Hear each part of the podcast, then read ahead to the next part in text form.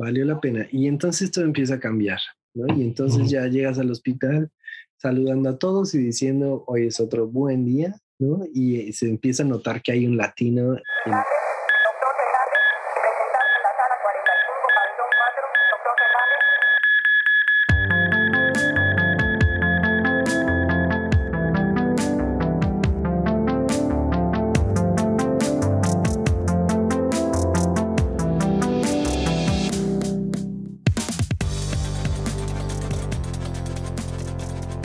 Bueno, bienvenido ahora sí formalmente, Jeff. Gracias.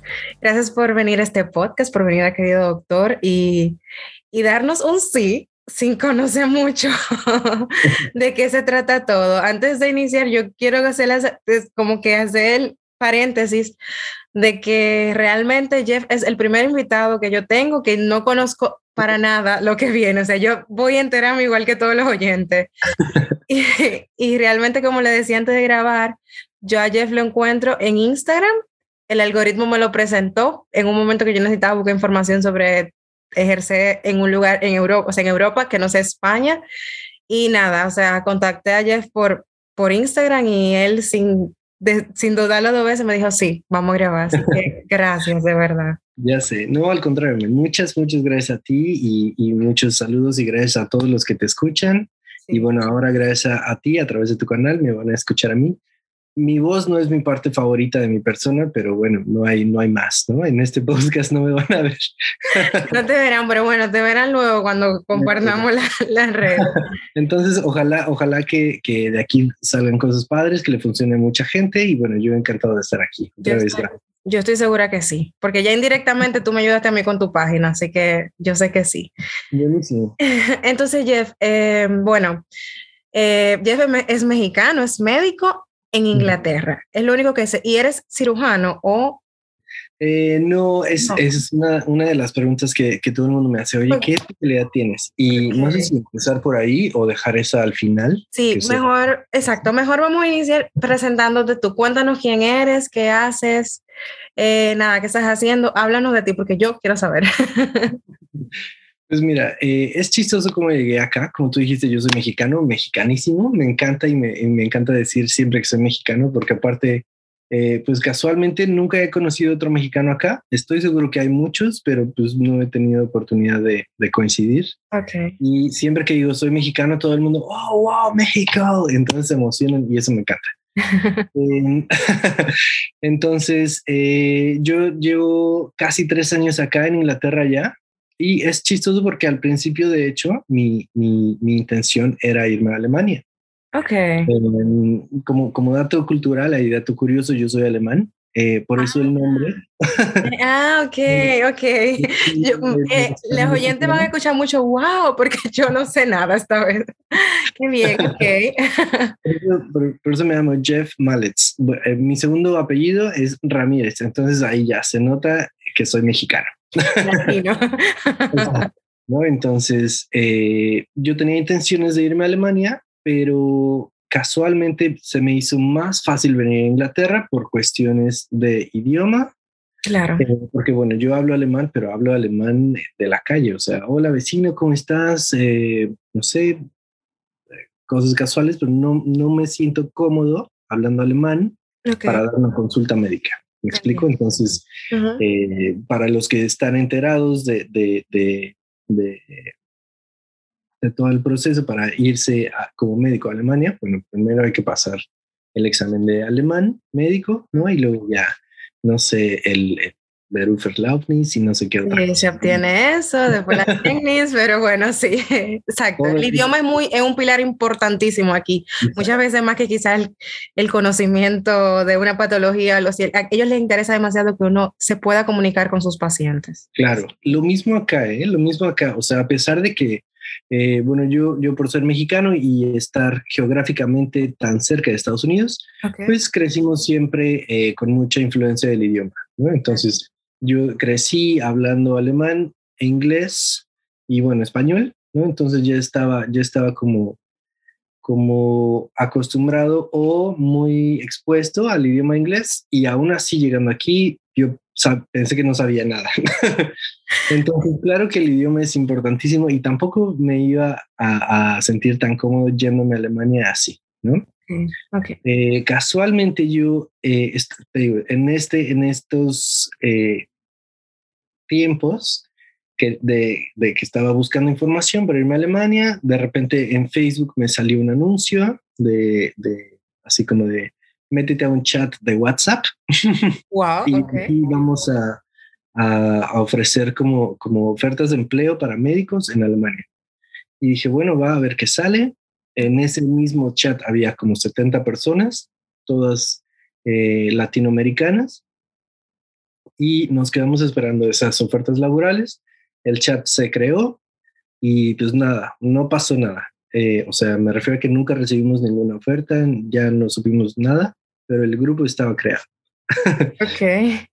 Entonces, pues empezaron a, a, platicar mucha gente, hola, ¿de dónde eres? Yo soy médico, soy dermatólogo, soy eh, anestesiólogo, soy de Argentina, Venezuela, Colombia, México, y casualmente la mayoría queríamos ir a Alemania, y entonces empezaron a compartir información, compartimos libros de alemán desde la 1, eh, así de repente hacíamos como, como, hola, ¿cómo estás? Bien, ¿y tú? Ah, eh, yo soy el doctor tal y eh, ¿en qué te puedo servir? Ah, me duele la panza. O sea, como pequeños ejercicios así súper. Sí, sí, sí.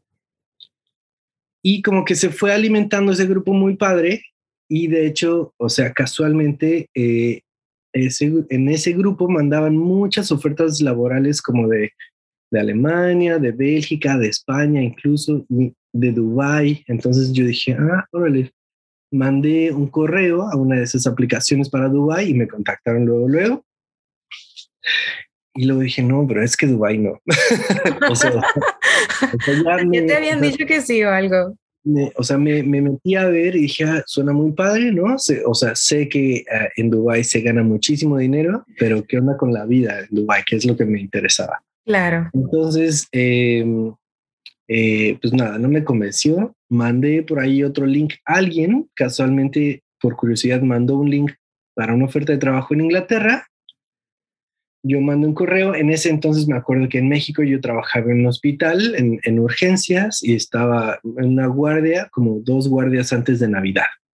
Okay. Entonces eran como las 3 de la mañana y pues yo estaba en servicio, tenía un ratito libre o estaba comiendo o algo así y mandé el correo para Inglaterra. Y entonces por el cambio de horario, porque son seis horas de diferencia, en, en Inglaterra ya eran las nueve de la mañana.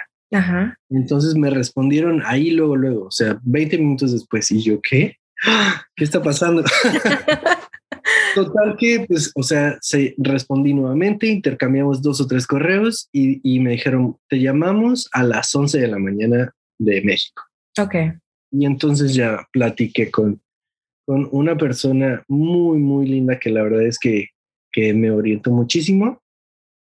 Ella eh, tenía una agencia como de reclutamiento para ir a Inglaterra. No era directamente, eh, no era médico y no era doctora ni nada, sino aquí en Inglaterra se utiliza mucho o es muy común encontrar agencias. Como en Alemania también hay muchas. Un poquito, sí. Ajá. te ofrecen así el paquete completo. Ven con nosotros, yo te eh, enseño el idioma y luego yo te pongo un contrato, pero tienes que estar con nosotros X años. Exactamente, te hacen el papeleo burocrático también y todas esas cosas que a veces uno quiere.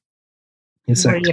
La verdad es que suena muy padre, pero eh, ya, que, ya, que, ya que lo estás viviendo es, es complicado. Sí, yo eso te iba a decir que paréntesis, yo estaba esperando ver qué te iba a decir al respecto, pero no he escuchado tampoco muy buenas eh, referencias al respecto, porque es como si al final tú firmas un pacto donde, donde entonces tiene como que durar un, un, buen año con ellos y, y sí. Algo así, porque yo no estoy con agencia, pero he escuchado. La verdad es que em, suena muy padre, sobre todo cuando, cuando estás vulnerable y, sientes esa necesidad de salirte de tu país. Dices, va, lo que sea, ya eh, me voy a Alemania aunque sea a barrer calles, ¿no? Entonces, ahí es cuando esta gente se aprovecha. Eh, seguramente mucha gente es está contenta y es feliz con este tipo de contratos. Sí. Pero la gran mayoría al final o después de un par de años ya, ya se arrepiente. Eh, afortunadamente acá en Inglaterra no, o sea, no funciona así. No firmas ningún contrato con ellos, no dependes de nadie, solo eh, si ellos te consiguen un empleo, el, el, hospital le paga a ellos una comisión. Esa es como su ganancia, ¿no? Entonces, es la diferencia. Entonces, esta persona me contactó y al otro día yo ya eh, empezaba a, a tener mis, eh, mis requisitos, ¿no? Me dijo, tienes que hacer X examen, tienes que preparar tal, tal evaluación de inglés, eh, busca estos papeles. Total que me dio muchísima información. en su momento no era tan cierta, o sea, porque me, me, me dijo, tú traduce N cantidad de documentos, entonces me gasté muchísimo dinero en documentos que al final ni siquiera necesité. Okay. Pero bueno, a grosso modo ella me ayudó muchísimo. Eh, la conocí cuando llegué acá a, Inglaterra y feliz. ¿no? Ok. Eh, entonces, pues así fue como llegué acá a Inglaterra. En realidad no fue que yo dijera, ay, wow, tengo el sueño de irme ahí. o sea, igual que tú o igual que otra gente, yo tenía intenciones de irme a Alemania. Tenía como el beneficio de, de, de, saltarme la parte burocrática de visas y eso por, por el pasaporte que, eh, pues, pues que afortunadamente tengo, porque mi papá es alemán. Claro. Bueno, e, era porque ya falleció. Ok, eh, entonces, pues, pues nada, o sea, al final de todo, en ese entonces todavía no pasaba lo del Brexit, estaba, o sea, habían estado las votaciones, había justo entrado este señor, el primer ministro, Boris Johnson, y entonces su lema de campaña era, vamos con todo para el Brexit. Entonces, em, fue un momento súper importante que a mí me, me, me, cayó. O sea, la verdad es que gracias a Dios y, y, a, y, a, la vida y al universo y a cualquier energía que todos ustedes crean, pero en ese momento de mi vida todo se alineó cañón y, y todo funcionó para que yo llegara y cayera así eh, por, por lo del pasaporte que te digo. Claro. Y bueno, por el currículum que yo tenía, eh, me exentaron de hacer eh, algunos exámenes de, de, que si quieres al ratito platicamos, porque seguramente saldrá una pregunta. De Totalmente, claro. No, y me, eso ahí voy, como que quería quizás o sea, yo sé que tienes tu, ¿cómo le puedo llamar? Eh, ¿Empresa o consult eh, Ajá, podemos decir una empresa de consultoría. Claro, claro, empresa de consultoría. Yo sé que quizás un episodio no será suficiente, pero yo sí quisiera que al final como que lo, de manera general pudiéramos hablar de cómo se entra al sistema eh, en, al sistema médico en Inglaterra. Y bueno, el interesado ya, pues creamos el contacto a través de, querido doctor y que vaya directo donde ti y entonces reciba la, la asesoría que se necesita como tal. Claro, claro. De hecho, hace ratito que te contaba del chat. Eh, claro. Este chat evolucionó a ser esa empresa de consultoría que, que terminó siendo Med Proyecto Europa, que está, bueno, eh, la, la hicimos en, en, conjunto con una doctora dermatóloga en Suiza y en ese entonces era un psiquiatra en Alemania. Éramos nosotros tres. Ok. Pero son latinos, son latinos. En sí, ellos, ellos, ambos son venezolanos. Ok, qué bien. Entonces éramos como que los que más información aportábamos al chat, al grupo. Entonces, pues la gente nos preguntaba si, oye, tengo este documento, eh, esto es lo que necesito, ¿cómo vas? Y entonces como que poco a poco eh, esta doctora fue como liderando el grupo y entonces ella me dijo, oye, bueno, vamos a crear pues ya algo formal, ¿no? Y dije, bueno, pues va. Y empezó de hecho eh, con un video en YouTube que me imagino que es el que algunas personas han visto, o mucha gente por ahí siempre me escribe, hola, oye, vi un video tuyo de YouTube. eh, así empezó y también la idea era hacer un podcast eh, que al final, bueno, tampoco pues ya floreció mucho pero la idea eh, me encantó y bueno, seguimos con el proyecto. Mucha gente me sigue escribiendo, oye, yo quiero una asesoría, ¿se puede? Va.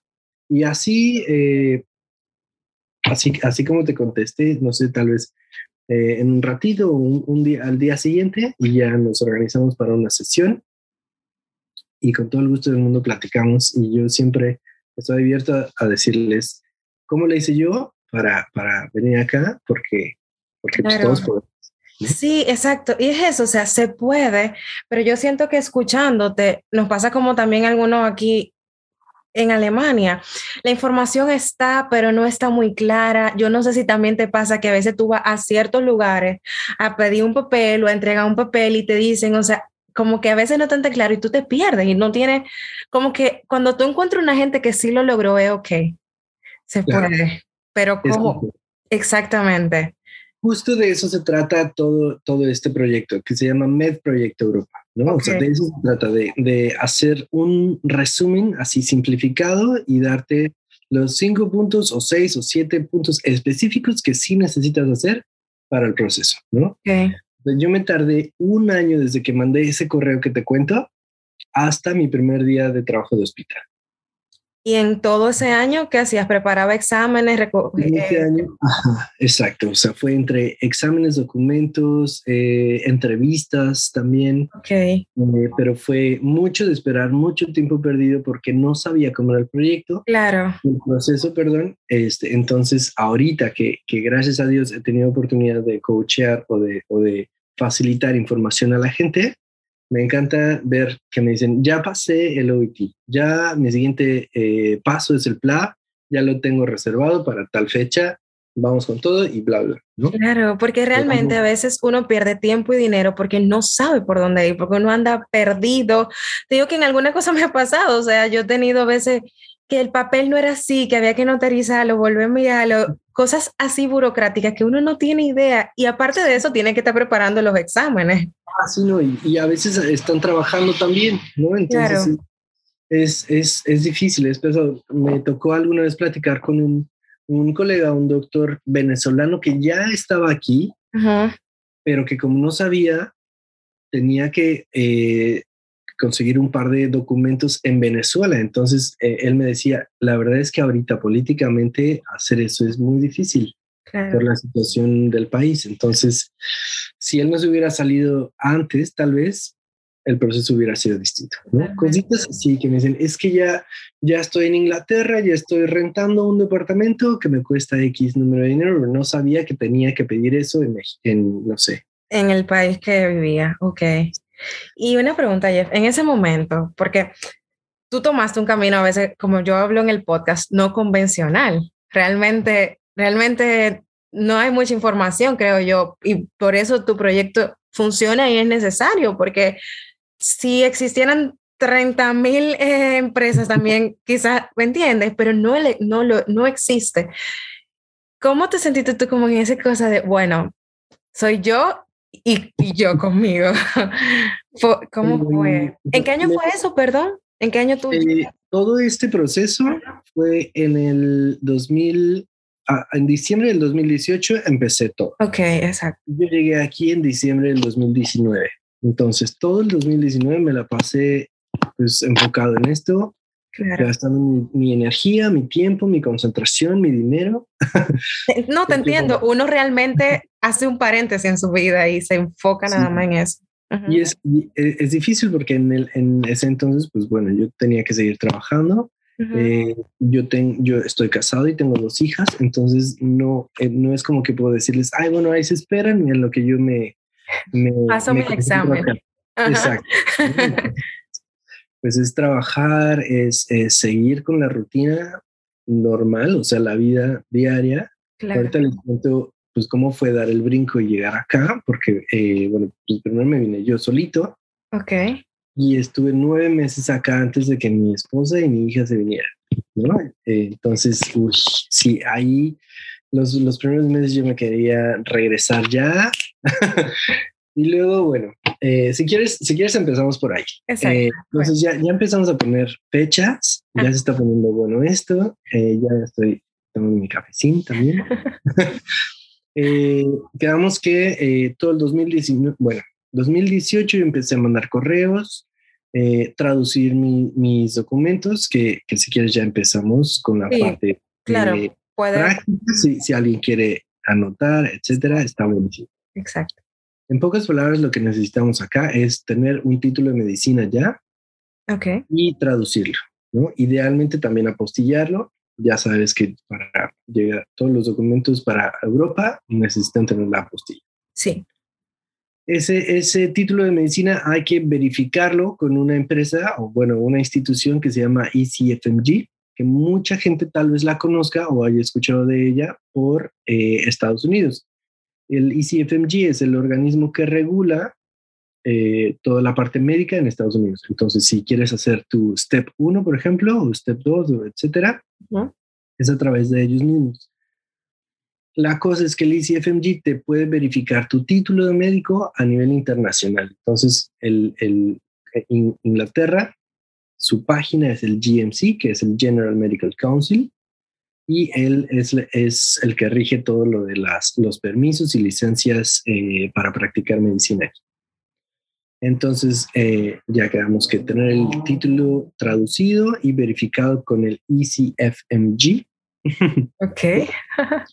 Eh, eso, eso a mí me llevó como cuatro o cinco meses porque no sabía cómo funcionaba. Ahora que ya sé cómo, pues la gente lo tiene en tres o cuatro semanas. Wow. Obviamente en tiempos de COVID fue difícil por, porque todo lo, logístico se detuvo mucho, pero ahorita ya eh, volvieron a funcionar bien. Entonces ahí es como empezamos a ahorrar tiempo. Yo, eh, todos esos cuatro meses yo estuve solamente esperando este documento. Eh, para, para, llegar a Inglaterra, en términos generales, es eso. Primero, el ECFMG. Ajá después tener otro documento que eh, se llama Fitness to Practice y eso quiere decir que es un documento donde diga que nunca te han demandado por mala praxis médica. ¿no? Cada país tiene un nombre distinto. Por ejemplo, en México se llama Carta de Antecedentes No Laborales. Pero en otros países le dicen Carta Deontológica. Sí. Y cosas así, ¿no? Por eso, por eso soy tan genérico. eh, necesita, esa no necesita estar eh, apostillada, solo traducida. Necesitas otra carta que diga que nunca has estado en la cárcel por haber cometido un delito. Eh, esa nosotros en México le decimos carta de no antecedentes penales. Tal vez en todos los países. República igual. Igual. Eh, y el inglés. El inglés va a ser, va a ser uh, importantísimo. Igual que en Alemania te piden cierto nivel, que en algunos estados es B2 y otros C1, ¿no? Exacto. Aquí, aquí te piden pasar eh, uno de, de, estos dos exámenes, que es el IELTS en su versión Academics. Ok. la verdad es que no lo recomiendo nada. eh, tengo mucha, muchos amigos que lo han intentado tres veces, cinco veces. Literal, conocí a un enfermero de la India que lo hizo 17 veces. Wow. Y eso lo hizo nada más porque, porque dijo, yo voy a pasar el IELTS porque sí. Y porque es muy, muy difícil, es, o no, no, es muy difícil y no vale la pena o algo así. Sí, o sea, es un examen que es, o sea, es exigente porque, porque te piden eh, al menos siete de promedio, eh, perdón, siete, cinco de promedio y al menos siete en cada, eh, en cada subtest, ¿no? Entonces, te evalúan las cuatro cosas de siempre, ¿no? Listening, speaking, writing y reading. Sí. No sé por qué, pero todo el mundo reprueba el writing. O sea, no sé, no sé, pero todo el mundo dice, yo no pasé el writing. Aunque en todos los demás tengas nueve o diez, si no tienes siete en el writing, no lo pasas. No pasa el examen. Ese no se los recomiendo. el, que sí, el que sí les recomiendo, y fue el que yo hice, es uno que se llama OET. Se llama Occupational English Test, OET. Okay. Eh, y este es un examen específicamente diseñado para médicos. Entonces, bueno, hay uno que es una versión de médicos, otra versión de enfermeras, otra versión de eh, nutriólogos, fisioterapeutas, etc. Okay. Este examen está súper bien diseñado eh, y la verdad es que ese me ayudó muchísimo a mí, aparte de, de, de, de, que era un requisito, me ayudó para la práctica real aquí en el hospital. O sea, porque el writing, por ejemplo, es hacer una hoja de referencia, ¿no? El speaking es dar un par de consultas. El reading es interpretar un par de artículos médicos y el listening es eh, interpretar un congreso de medicina. Entonces, pues es algo a lo que ya estamos acostumbrados, estamos familiarizados con el vocabulario médico y más en inglés, ¿no? O sea, mucha de la literatura que leemos es en es inglés. en inglés, totalmente, sí. Entonces, no sé, tal vez las series, Grey's Anatomy, Doctor House y todo eso, pues ya estamos familiarizados con, con todo eso. Entonces, este es el examen que sí les recomiendo. Okay. El downside, la parte mala es que es un poquito más caro, eh, pero creo que vale la pena. O sea, ¿cuánto cuesta el examen de casualidad? Eh, cuesta 350 libras. Ok. 517 dólares australianos. Ok. Casi 400 euros. Un poco parecido al de acá. Sí, sí. O sea, es una, es, como, como tú ya sabes, estar acá eh, es una gran inversión. Total. La verdad es que... Una tiene retorno, porque real, bueno, ya tú lo puedes decir primero que yo, sí lo tiene, pero es una parte que, que realmente hay que tener en cuenta, o sea, realmente e, es una parte de sacrificios, es una parte donde uno tiene que, el, el, el, tema monetario lo tiene que pensar, pero yo creo que quedarse con la tranquilidad de que eventualmente se ve cuando uno inicia la residencia o el trabajo, como le En mi caso, yo eh, todo lo que gasté en, entre aviones, eh, exámenes, documentos, bla, bla, al, al segundo mes yo ya lo había recuperado. Wow. Entonces. O sea que puedo decir que en Inglaterra es muy, muy, muy bueno el, el, sueldo de residente. Sí, o sea, es. Inglaterra es, eh, o sea, seguramente lo escuchaste si, si tú querías irte primero a España eh, y luego ya no. Mucha gente que ahorita está en España quiere venir acá o, o se va a Alemania. ¿no? O sea, y eso es eh, por la diferencia económica. O sea, sí se sabe que aquí en Inglaterra se gana más, la cosa es que también se gasta muchísimo. O sea, eh, un, o sea, una vivienda aquí es mucho más cara que en Alemania, por ejemplo, ¿no? Eh, está tal vez a la par de, de cara que Suiza, ¿no? O sea, si, si quieres hablar, que hablemos de números, sin problema. Por favor, totalmente. Por ejemplo, eh, en, en, promedio, nada más, o sea, esto también pues, nos sirve para darnos una idea de, de, qué esperar, ¿no? Exacto, sí. Yo misma quisiera saber porque nunca, y a veces es eso, como que uno no, no, no escucha a nadie que te lo diga y simplemente... eh, de, o sea, eh, depende mucho cómo estés trabajando acá. Puedes hacer eh, guardias extra y eso obviamente va a tener pues, dinero extra en tu, en tu pago al final de mes. Depende mucho qué tipo de contrato tengas, porque hay muchas formas de trabajar aquí. Hay part-time, hay full-time, hay algo que se llama locums, eh, hay algo que, que, es tener un permanent job, ¿no? Y puedes hacer locums aparte de tu permanent job, etc.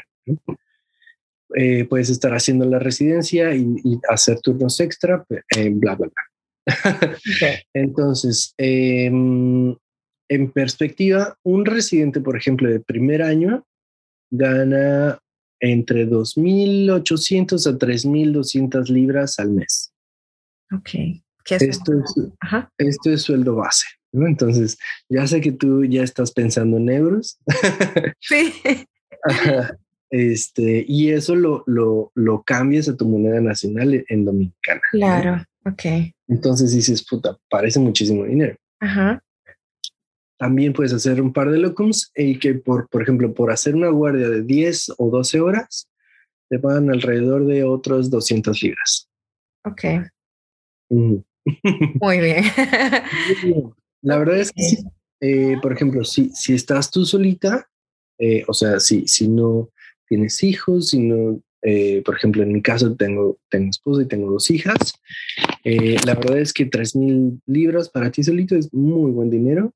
Claro. Ahí puedes encontrar un departamento. ¿Eso es sin impuestos o ya se le todavía? Esto ya es, ya es libre. Libre, ok. Ya, ya, es, ya, es, ya, le han quitado el impuesto. Okay. Ajá, exacto. Ahí ya, ya, ya pagaste impuestos. Ajá. Ok, wow. Y esto estamos hablando de sueldo base. Ok. ¿Vale? Ese es el sueldo base de residente de primer año, o sea que a medida de que vas cambiando de año va aumentando. Un poquito, pero sí. Ok.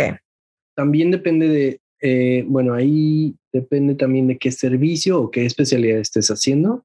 Por ejemplo, hay unas especialidades que pagan más que otras, pero sigue siendo el mismo rango, o sea, alrededor de 3.000 libras. Y de ahí sube poquitín. Por ejemplo, ya en el tercer año ya sube un poquito más, casi 4.000 libras. Y ya cuando estás en el séptimo año, ya como 5.000 libras. Wow. Pasa como aquí que se frisa el sueldo, de, o sea, como que uno dura, uno puede ir ganando dinero hasta el quinto año, creo, y luego entonces se frisa porque se supone que ya uno tiene que cambiar a ser especialista. Ajá. Pasa O sea, aquí la residencia no es como en Alemania que, que puedes tardarte todo el tiempo que quieras y hasta que tomas el examen ya te vuelves especialista, así, ah, el rayito sí. No, aquí, los programas sí duran X número de años eh, y son más largos que en, en, pues, en, todo el mundo, no sé por qué. por ejemplo, em, en México anestesiología dura tres años, pero aquí dura seis. Pediatría también dura, ah, no, aquí dura siete años pediatría. Gineco, siete. Trauma, siete, ocho, tal vez. Cirugía plástica, siete, ocho, nueve. Wow. Em, ya sé. Eh, pero, por ejemplo, está medicina familiar, que dura tres años. Okay. Es la única que es cortita. En todas las demás duran seis. Una pregunta, eh, Jeff, y perdón, tú hablas que, mi o sea, mi pregunta va la siguiente uno, el, que, el médico que quiera ir a Inglaterra y resulta que dice, yo no quiero hacer residencia, yo solamente quiero trabajar en el área de medicina general o en emergencia y pasarme mi vida haciendo eso y no entra a un programa de residencia, puede. Claro, aquí puedes hacer absolutamente lo que tú quieras. Ok, o sea, no es obligatorio entrar a un programa de residencia. No, no, no, no. O sea, eh, la gente te va a alentar a, a decir, ¿por qué no haces residencia? Te va a ir mejor, ¿no?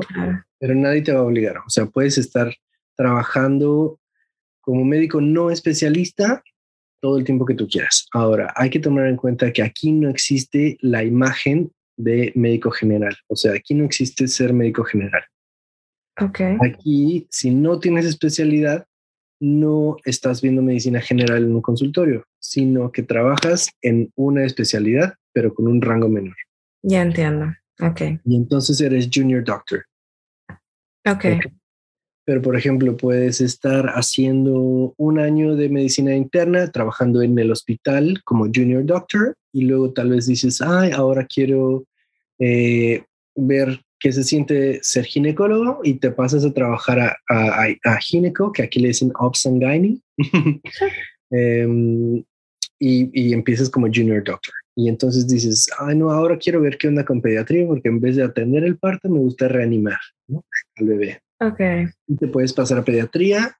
Lo malo, o sea, pues que todos esos años no te cuentan para demostrar una especialidad. Solamente fueron años trabajados y de experiencia personal, por así decirlo. Ajá. Eh, sí te cuenta como experiencia laboral. Y por ejemplo, al momento de, de hacer una aplicación, a, la residencia, porque no hacen, aquí no hay un examen nacional, eh, es una, hacer una aplicación. Sí es una aplicación nacional, pero no, no haces examen de competencias como en muchos de los países de Latinoamérica. Em, aquí eh, esos años te van a contar como experiencia laboral en UK, que es importante, pero eh, pues no te cuentan como parte de, de, la residencia como tal. O sea, no te dicen, ah, ya trabajaste un año en pediatría, ya nada más te faltan seis o ya nada más te faltan cinco. Ok, entiendo. Entonces, perdón, si yo tengo mis papeles que tú acabas de mencionar y paso el examen que tú acabas de decir, ¿cómo yo, y, y te digo, Jeff, yo estoy interesada en entrar a dermatología, por ejemplo? ¿Cómo yo, qué, qué sigue? O, y es otra, otra pregunta. ¿Existen especialidades muy difíciles y queridas, que son las típicas, por ejemplo, dermatología, neurocirugía, plástica, que son esas especialidades? Eso es aquí y en China, o sea, ah, en Aquí también, yo pensaba que no. No, sí, o sea, justo los que dijiste, derma, oftalmo, claro. Eh, no, em, cirugía plástica, eh, eh, trauma, ortopedia, aquí también es muy peleado. También neurocirugía, todo el mundo quiere ser. Este, Cardiología a veces también. Cardio también. Ajá, también. Sí, em, sí, son de las más peleadas también.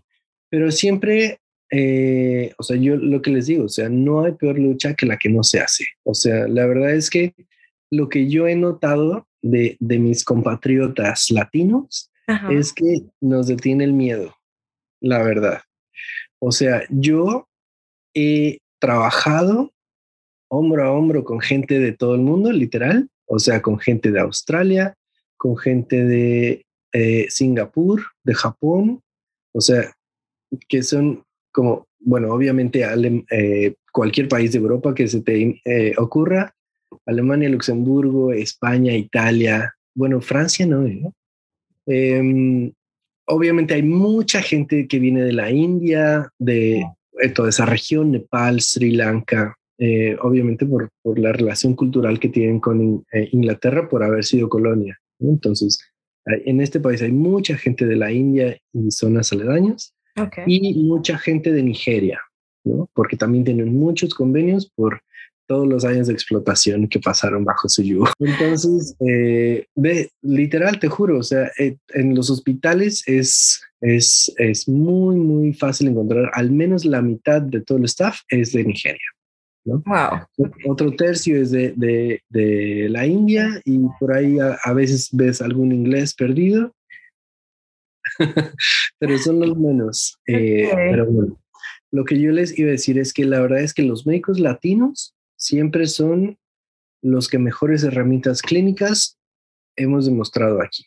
O sea, eh, no tenemos absolutamente nada que pedirle a nada, a ningún eh, médico europeo o asiático o africano o nada.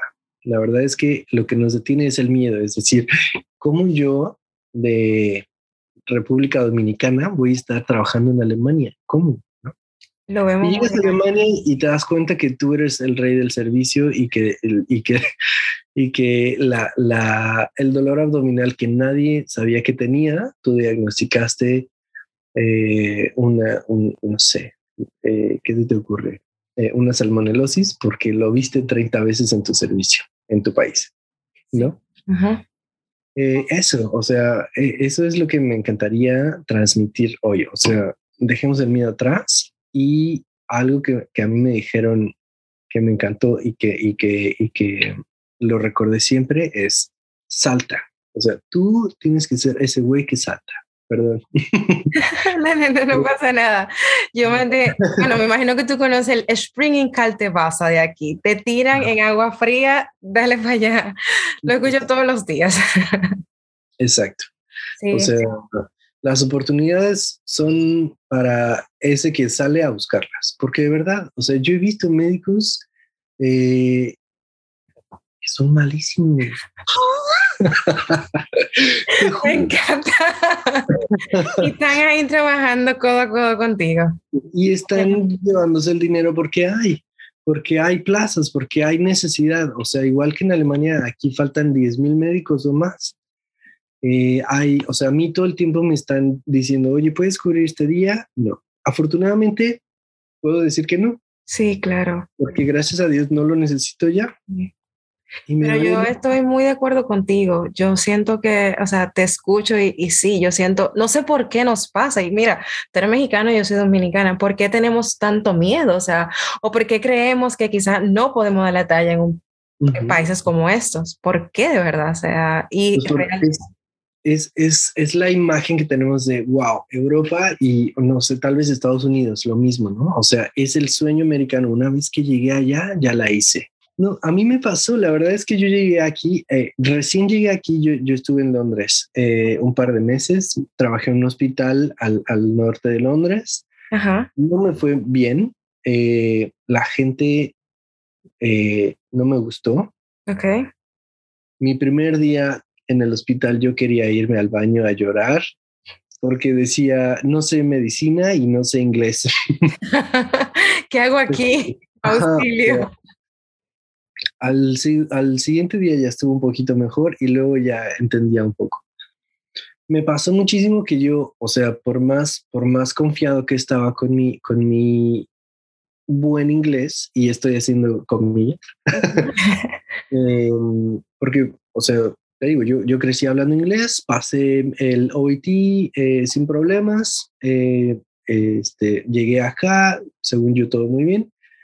Y entonces mi primer paciente fue un japonés de 80 años que, que era muy difícil entenderle, ¿no? Y entonces el siguiente era eh, una chica con eh, mental health issues, con, con un intento suicida, que era de eh, Irlanda, que también tiene un acento cañón, ¿no? Entonces también decía, ¿qué me está diciendo esta mujer?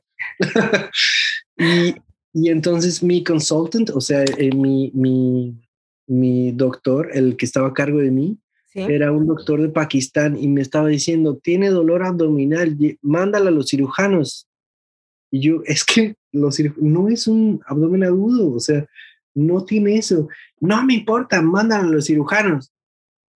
Así, gritándome. Y yo, ¿qué me pasa? Aparte, así, me llegaba al hombro y, así, dándome así, casi, casi en, en, pakistaní. Y yo, te juro, yo decía, ¿qué estoy haciendo aquí? O sea, yo en mi país sabía manejar pacientes a la perfección, sabía hacer eh, referencias interconsultas, sabía cuándo pedir laboratorio, bla, bla. Entonces, sí es un choque difícil de sistema, o sea, porque el sistema aquí es, es muy diferente al que tenemos en México, por ejemplo. Sí. Por la falta de médicos, las enfermeras aquí tienen mucha jerarquía. Las enfermeras toman muchas decisiones clínicas. Eh, muchas veces eh, hay servicios que, que están liderados por, por, por eh, enfermeras. Por ejemplo, ginecología. Hay algo que se llama midwife, que es como una partera Sí. Y resuelve todo a menos que haya alguna complicación. Ahí, sí y ahí llaman al ginecólogo. Sí. Por ejemplo, en urgencias, quien hace el triage es una enfermera, pero la enfermera le pide los, los laboratorios, los estudios de sangre que ella, ella considera, y entonces tú ya lo ves eh, con todo y laboratorios. ¿no? Entonces, eso está padre, la verdad. Sí, claro. Eh, o sea, no sé, estás en urgencias, estás viendo a un paciente, ¿no? Ya con dolor abdominal y ya luego, luego tienes los estudios, ¿no? O estás viendo a un paciente con trauma, no sé, o, con un accidente vehicular y ya tienes sus rayos X. Entonces, esas cosas están padres, esas cosas funcionan. Pero esas decisiones en, en México, por lo menos, o en otros países, son del llevadas o tomadas del ajá, por el doctor. Y entonces tienes que respetar, o sea, bueno, obviamente siempre tienes que respetar a todo el mundo, pero hay muchas, o sea, aquí hay una clasificación cañona de enfermeras y hay como siete niveles de enfermería y, y, y, solo, o sea, todos tienen el mismo uniforme, solo los distingue una rayita en el, de color diferente. sí, claro, son esos choques que uno le da, que uno no cuenta con eso, pero realmente entrar a mí me pasó que la primera vez que entré a un hospital acá, yo me sentía en casa, pero también sentía que era otro mundo. Como que era una mezcla extraña, porque era así, me siento que aquí quiero estar. Y, y, me hacía, o sea, era porque tenía todo un tiempo estudiando y fue como mi primera vez de, de hacer pasantía y fue wow, qué bien, pero como quiera, era como, no es lo mismo. O sea, yo no me sentía que, que estaba como que navegando en aguas conocidas. Ya sé. Ya y cuando tienes, o sea, tu, tu, o sea, tu primer paciente real con toda la responsabilidad sobre ti, dices, órale. Pero cuando todo sale bien, dices, wow, sí pude, y sí supe, hiciera eso. Y, y cuando te llega tu primer cheque, dices, ya, o sea, Qué. Valió, la pena, valió la pena. Y entonces todo empieza a cambiar, ¿no? Y entonces ya llegas al hospital saludando a todos y diciendo, hoy es otro buen día, ¿no? Y se empieza a notar que hay un latino en, en, en, el hospital. Qué bien, sí, como que hacía falta. Y, y, qué bien que tú lo dices, que no, que no como que que uno transmita también esa, ese calor y esa felicidad latina.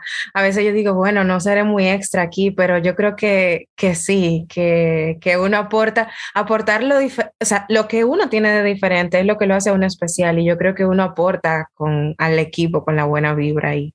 Definitivamente, o sea, y está, eh, está padre todo. A mí me encanta, eh, la verdad, trabajar en, en todo este contexto internacional Sí. Porque, o sea, escuchar a otros colegas de, de, otra parte del mundo que dices, ¿dónde demonios está ese país? y entonces cuando te hablan de, de, sus tradiciones o de cómo se hace la medicina allá, dices, wow. O sea, por ejemplo, eh, hace poquito, hace un par de semanas, yo estaba en México, acabo de regresar la, la semana anterior. Eh, y la verdad es que allá no se oye nada de, del contexto eh, temporal de lo que está pasando en Ucrania y Rusia y todo eso, ¿no? Entonces, estando en Latinoamérica lo ves súper lejos y dices, ah, bueno, pues sí está pasando, ay, pobres ucranianos, qué horror, este, que se vengan los ucranianas acá, ¿no? eso, es lo que yo escuchaba de mis amigos, o sea, ¿no? O sea, que se vengan las ucranianas acá a México. Oh, Pero estando aquí, eh, tengo amigos que son de allá, que, o que son de Polonia, que es, eh, que, o sea, que son eh, ciudades muy cerquita donde están recibiendo los refugiados y te explican cómo es el, la realidad y que todavía tienen familiares ahí. Entonces ya todo se vuelve un poquito más, más serio y lo sientes más cerquita, ¿no? O sea, uno de, nuestros amigos, su mamá seguía en, en, en, Ucrania y todos decíamos, Dios mío, ¿cuándo va a venir la mujer? O sea, eh, entonces, a lo que voy con esto es que esa es otra ganancia secundaria, o sea, como que te abres a ser un ciudadano del mundo. O sea, yo nunca en la vida me sentí más mexicano que cuando llegué aquí. Okay. Y, nunca me sentí tan latino como cuando llegué aquí. O sea, y siento que es como un poco mi responsabilidad representar a mi país y a mi región, ¿no? Sí, y lo mismo siento de mis colegas. O sea, eh, eh, por ejemplo, tengo, tengo amigos de, de, Nigeria y siempre están diciendo, sí, es que mi país eh, llevamos esta guía de práctica clínica, pero la hacemos así, bla, bla, bla, y también eh, comparten algo de cultural cuando se puede, etcétera, ¿no? Wow. no sé, no sé cómo te va a ti. No, no, qué bien, no, yo estoy emocionada y como que escuchándote, me siento como inspirada en eso, en como eh, realmente sí. Yo no sé si a veces te pasaba, pero yo digo, bueno, ya había días que yo decía, bueno, ya es que RD está muy, como que trataba de hacer las paces con que ya yo estoy acá y tenía que quizá como olvidarme un poco de algunas cosas, pero escuchándote a, ti, quizá no necesariamente sea olvidarme, quizá decir, mira, aportar con que, ah, em, yo tenía la experiencia de que mi país lo hacemos acá y quién sabe, o sea, no eclipsa de donde uno viene y, y como dices, llevarlo en alto y realmente ahora que lo pienso yo, hablo mucho de RD. de República Dominicana mucho más claro, claro, sí, o sea, es que no, no, tenemos nada que ocultar ni nada que olvidar. O sea, mira, te voy a contar una experiencia que me, que me tocó en urgencias.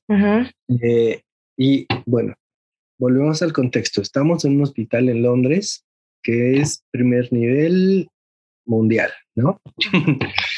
Eh, está un, paciente en triage, entonces yo llego así súper casual nada más a tomar un expediente y entonces escucho cómo se cae eh, un paciente al suelo y la enfermera ¡ah! así gritando, traigan una camilla y no sé qué, y yo volteé y obviamente pues estando ahí dije, ¿qué pasó? ¿Cómo te ayudo?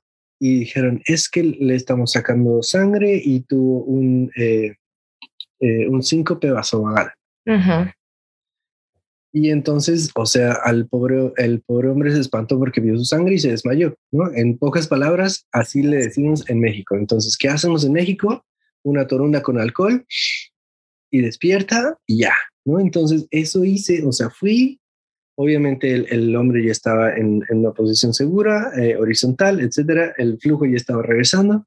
Tomé una torundita de alcohol, se la puse aquí y le dije, breathe in, y despertó. Y así, y todos, ¿qué? ¡Wow! O sea, ¿qué? ¿Qué hiciste? O sea, o sea, el protocolo aquí obviamente es subirlo a una, una camilla eh, entre muchas personas, llevarlo al área de choque, ponerlo en tren de Lemburg y si ya está canalizado, darle líquidos. Y o sea, obviamente está bien. Claro, exacto. Es una buena medida para que quizás no es médico esté escuchando. Pero no se sabían la del alcohol y el hombre se despertó así, como si nada. Y todos me dijeron, ¿cómo le hiciste? Y le dije, es un, un estímulo olfatorio fuerte y te, y te regresa de, un, de ese eh, síncope vaso baja. ajá. Y entonces a partir de ahí ya lo hacen. Sí, realmente, realmente. Yo creo que quizás uno no hace las cosas porque uno desautoriza quizás lo que aprendió diciendo, bueno, eso yo le aprendí allá y seguro no funciona, pero no, yo realmente me he dado cuenta que, al menos yo decía, em, yo tuve la experiencia de aprender una buena medicina, quizás yo vengo de un país donde no hay muchos recursos, pero buena medicina sí hay, porque te digo, la experiencia que he podido tener, yo he resuelto con los conocimientos que yo traje de República Dominicana. O sea, yo todavía no he empezado, o sea, sí, sí, aprendí cosas acá, pero la mayoría, la, mayor parte de los conocimientos que usé fue lo que yo aprendí allá. Entonces, realmente sí, o no, no avergonzarnos de, no, no. de lo que uno es, de lo que somos lo que, a lo que yo voy es, eh, como tú dijiste, en países como el nuestro no tenemos tantos recursos para gastar en estudios o cuando los tenemos, tenemos que ser muy selectivos en decir, a ver, eh, ¿a quién le voy a hacer una tomografía y a quién no? ¿no? Tal vez a veces el paciente tiene que pagarla. Entonces no puedes, no puedes eh, cobrarle una tomografía a todo el mundo. Entonces, como que tenemos, o sea, nosotros, como parte de nuestro algoritmo, eh, interno, o sea, ya pensamos así, a ver, ¿qué puede ser? Si necesito esto o tal vez no, o solo para corroborar, etcétera, ¿no? Eh, lo que nos hace muy clínicos y como tú dices, muy buenas herramientas médicas, al contrario de la gente aquí, o sea, aquí sí o sí es mandar a un paciente a tomografía eh, y entonces ahí le, le, quitas la parte clínica, o sea, ya no vas, lo tocas, lo hueles, le preguntas, o sea, ya directamente el cirujano por ejemplo, aquí en urgencias, antes de que el cirujano vea a un paciente y vaya y le apriete la panza a alguien, te piden eh, el reporte de radiología, ¿no? ¿Qué dice, qué dice la tomografía? Ok. Apendicitis. Ah, ok, entonces sí lo opera. ¿Qué? O sea, en, en, México llega un dolor abdominal con leucocitosis, rebote positivo y ya lo metes a quirófano. sí. Aquí, aquí yo he visto pacientes con una tomografía positiva para apendicitis manejada conservatoriamente con antibióticos. Ok. O sea. Y realmente son, sí, son como acercamientos distintos a la hora. Yo creo que es una de las cosas, como con las, esa es una de las pasos que yo he tenido que hacer, como que, ok, es otra forma. O sea, es quizá otra, otra manera de, hacer, no, no sé si de hacerme, es, otro día a día, son otros recursos, son otras guías. ¿Y cómo te sientes? Sí. ¿Cómo te sientes? ¿Cómo me siento con, con el día a día acá? No, eh, con esa forma de, de hacer medicina. A ver, yo, o sea, realmente, pues sí me gusta el hecho de que no se escatima esfuerzo, nosotros decimos mucho como para, para tener estudios, como que quizás no, no es la triste realidad de decir, bueno, quizá este paciente necesita ese estudio, pero no lo podemos hacer, entonces vamos a confiar en la clínica. Quizá en ese sentido es como, yo nunca he escuchado de no se puede porque no hay, que es la, una de las cosas que más me dolía, como, o no puede, se supone que deberíamos hacer eso, pero no hay. Entonces, nada, es como un choque de que bien, pero también quizás cuánto, cuánta traba quizá para llegar al diagnóstico, porque hay que acotar tantas cosas cuando quizá está delante de tus ojos. Todavía es muy nuevo de mi parte, por lo menos yo no puedo decir que, bueno, en dos años que tengo ejerciendo acá, criticaría tal cosa. Eso te lo diría luego, pero nada, nos, yo creo que yo simplemente lo que dije fue, estamos en otro lugar, como ya tú estás aquí, vamos a adaptar, tienes, adáptate al sistema, en lo bueno, obviamente, en lo, en lo que... Claro, claro, claro. O sea, eh, es, es el, el, refrán viejo de a donde fueres, haz lo que vieres. Claro. tampoco vas a empezar a, hacer cosas diferentes locas porque te van a correr. Claro, te van a decir, bueno, devuélvase a su país a hacerlo así entonces. bueno, Jeff, yo quisiera pasarme toda la noche aquí hablando, yo sé que es muchísimo, pero no se puede, mañana hay trabajo y es tarde, pero yo quisiera quizás... Eh, Nada, quizás de manera resumida, si tú tuvieras que resumirlo lo más preciso posible en pocos pasos así,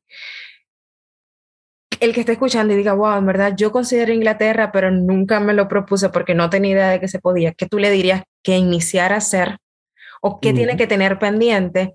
Y algún, algún mensaje, algún, como algo para cerrar, de qué tú nos dirías a nosotros los médicos latinos que estamos luchando con con ese lograrlo, con ese hacer nuestra especialidad, nuestra residencia en un país que a veces lo vemos tan lejos, pero que tú lo acabas de decir, sí se puede. O sea, yo creo que tú lo dijiste, o sea, pero bueno, algo más. Con El hecho de trabajar nuestra confianza, yo creo que eso es vital. Tú, tú me una lección. perdón, no sé si hace ratito eh, lo mencioné o me faltó, pero creo que hay que tomar en cuenta también que hay que pasar dos exámenes que se llaman PLAB, que es eh, em, en realidad los que te van a dar el permiso de ejercer como médico. Em, eh, los PLAB es como si fueran los STEPS para Estados Unidos. Okay. Eh, la verdad es que tiene un muy alto porcentaje de aprobación. Eso quiere decir que casi todo el mundo lo pasa. No quiere decir que sean fáciles, em, pero si se pone a estudiar bien y si en realidad el sueño es venir a este país, créanme que sí se puede. Entonces, eh, como resumen, el examen de inglés, ¿no? O sea, ¿cómo vas a demostrar que sabes hablar inglés? Mi recomendación es hacer el OET, OET, ¿no? Occupational English Test en su versión de médicos. Tener la carta de que nunca has estado en la cárcel, tener la carta de que nunca te han demandado por mala praxis médica y tener tu título de médico validado por el ECFMG. Eso sería todo. O sea, eh, a grandes rasgos, a grande, eh, esos, esos, esos son los requisitos. Y pues ya por último, para, para cerrar eh, y nuevamente agradecer a todos los que, los que llegaron hasta aquí. Claro. pues perder el miedo. O sea, creo que, que como, como resumen de lo que platicamos, eh, perder el miedo. Créanme que sí se puede. Y el chiste está en, en, bueno, hacer lo que nos piden acá, pero dar el brinco, dar el salto, eh, aventarte, como decimos en México. y todo, todo se va, todas las, las fichas se van poniendo en su lugar al final. Exacto, exacto le van a sufrir, le van a, llorar, van a extrañar su país, sí, van a extrañar su comida, sí, van a extrañar el clima, sí. van a extrañar la gente, sí, también, se van a querer regresar, sí, obvio, pero eh, vale la pena. O sea, ya estando acá deciden, eh, ponen las cartas sobre la mesa, eh, qué, qué es lo que les da más paz, dónde están mejor, dónde pueden ayudar a más gente, ¿no? Eh, también la verdad es que estando en una posición desahogada económicamente, tal vez podemos ayudar a nuestra gente que se queda en, en, pues, nuestro país de origen. Hay muchas, muchas cosas y, y, pues nada, ¿no? La verdad es que Europa está ahí para todos y eso incluye a los latinos, así que ánimo. Qué bien. Y para todo lo que se preguntan, porque obviamente para eso por eso eh, Jeff tiene su empresa, pues entonces vamos a compartir todas tus redes, todas las páginas donde pueden encontrarte, donde pueden contactarte, de manera que si deciden como que, ok, Inglaterra, que yo quiero. Y obviamente, claro está, se necesita sentarse a, a, de verdad, como que ya hice la elección, pero necesito organizarme para hacer eso.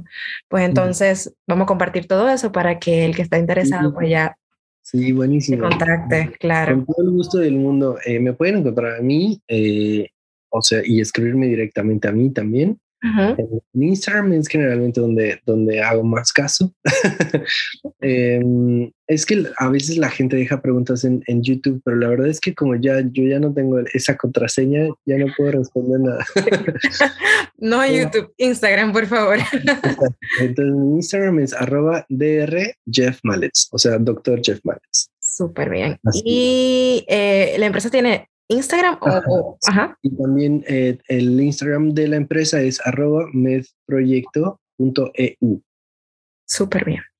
Bueno, ya, gracias. Nada, compartan y, y, ánimo. Por acá nos vemos. Por acá. Me va a dar mucho gusto que me escriban y me digan, oye, te escuché en el podcast del.